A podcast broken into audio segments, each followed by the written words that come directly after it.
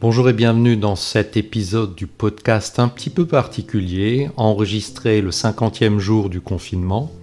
Nous sommes le 5 mai 2020.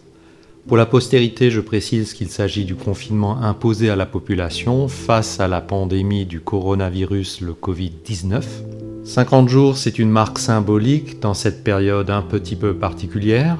J'espère que pour la plupart d'entre vous, le confinement s'est bien passé, que celles et ceux qui étaient en télétravail ont pu le faire dans de bonnes conditions, que celles et ceux qui étaient astreints à un travail sur le terrain ou en présentiel ont également pu le faire dans de bonnes conditions, et finalement à toutes celles et ceux qui étaient carrément privés d'activité d'avoir su passer le temps de manière aussi agréable, utile ou distrayante selon leur choix que possible.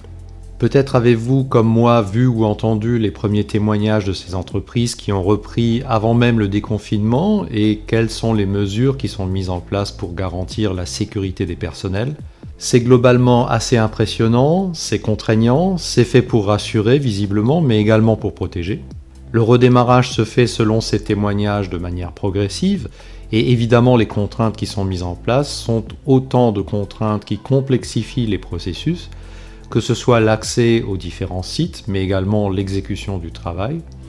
Et évidemment, on ne peut pas s'attendre à avoir les mêmes niveaux de performance qu'avant la crise sanitaire. On ne sait pas à date si c'est quelque chose qu'il va falloir maintenir de manière durable ou si c'est une période transitoire où l'on va fonctionner dans cette espèce de mode dégradé avant de pouvoir revenir à quelque chose de plus efficient, toujours selon les standards précédant la crise sanitaire. Si cela devait être durable, il faudrait revoir, réviser un certain nombre de pratiques, mais également de paradigmes. Je pense en particulier au paradigme Lean, puisque l'on accepterait à ce moment-là des gestes et postures, des étapes qui dans d'autres circonstances seraient vues comme des gaspillages, et qui éventuellement devront être considérées comme des contraintes non négociables auxquelles il faudra non seulement s'habituer, mais les prendre en compte dans l'exécution ordinaire du travail. Cela aurait alors des conséquences sur par exemple les temps alloués, le calcul de l'efficience, à long terme sur les coûts de revient et très probablement aussi sur les prix de vente. Au passage, je ne peux pas m'empêcher de penser que sous prétexte de contraintes nouvelles et de relocalisation, certains prix seront augmentés alors qu'il n'y aura pas de justification opérationnelle. Mais ceci participe aux effets d'aubaine et je laisse à chacun apprécier si cela est moral, éthique acceptable et compréhensible.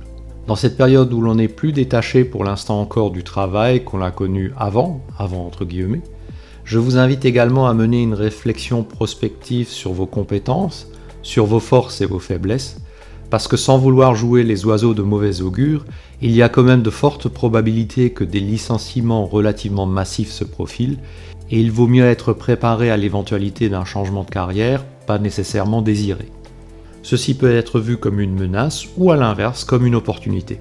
Je pense que c'est dans les moments où l'on a suffisamment de détachement par rapport au quotidien que l'on peut y réfléchir sereinement et avec davantage d'objectivité.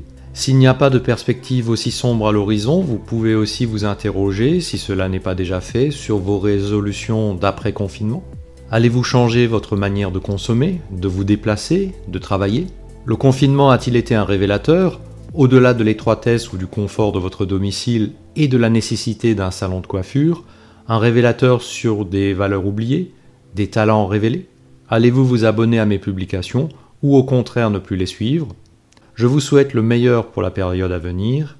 À bientôt peut-être sur l'un de mes médias.